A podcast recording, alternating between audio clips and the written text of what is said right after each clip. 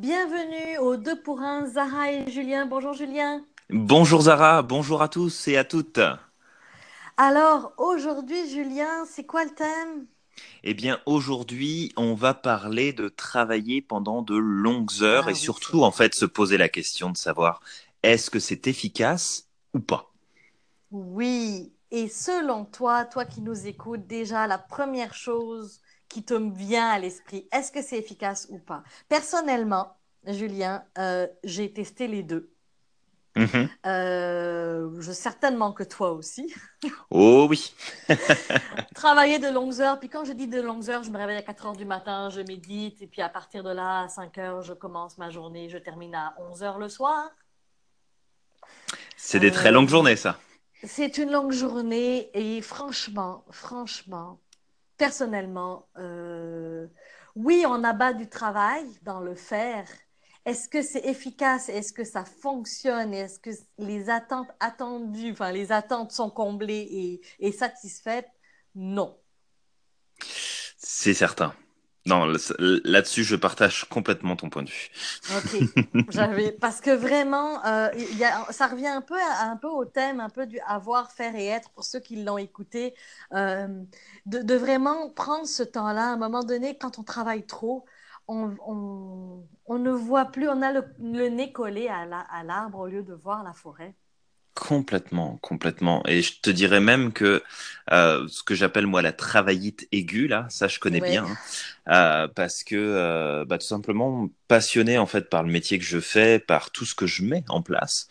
Euh, j'ai vraiment par le passé, je me suis laissé déborder en fait par cette impression que si je travaillais plus, j'aurais plus de résultats. Mais en fait, dans quelle mesure et surtout pour quels résultats? Et je crois en fait profondément qu'il est préférable de travailler plus intelligemment que plus dur. Ben, Ça... en fait, j'ai limite envie de dire à notre rythme, parce qu'on a un rythme. Mhm.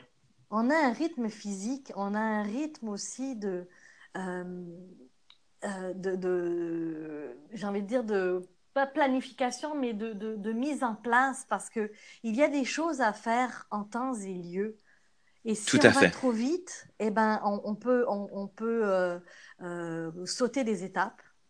Euh, Complètement. et, et, et en fait, ça nous ramène un peu à la notion de, à nos croyances face au travail. Il faut travailler fort pour y arriver. Travailler, c'est dur. Y arriver, c'est dur.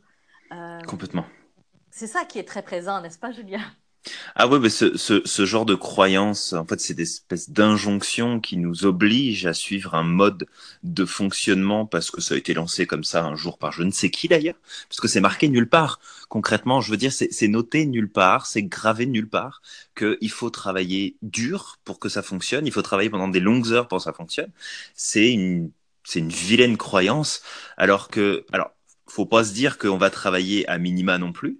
Hein, mais il faut, euh, il faut savoir mettre son énergie et son temps au bon endroit et au bon moment, de la bonne façon.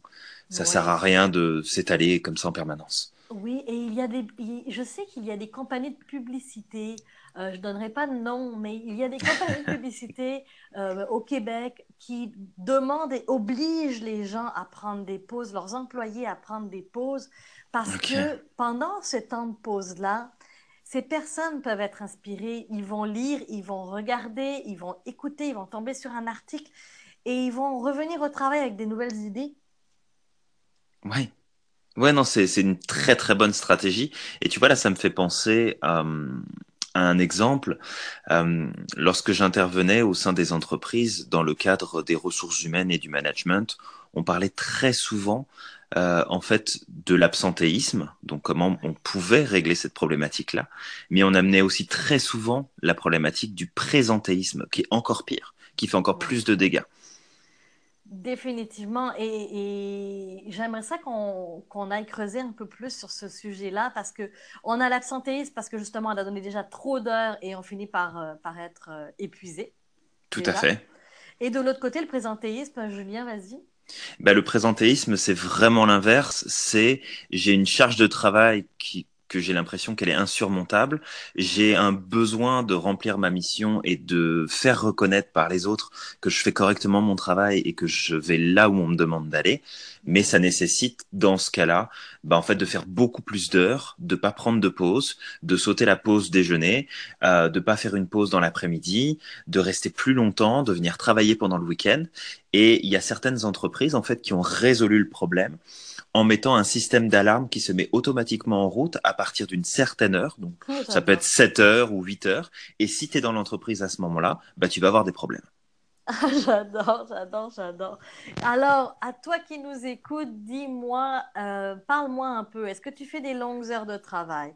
Est-ce que tu te trouves efficace ou tu ne l'es pas? Donne-nous des nouvelles. Euh, la semaine prochaine, Julien, on va parler euh, des Du chef d'entreprise. C'est ça, de ne pas être seul. C'est extrêmement important de ne pas être seul. Euh, on a cette expression qui dit que tout seul on va plus vite, mais à plusieurs on va plus loin et on verra pourquoi.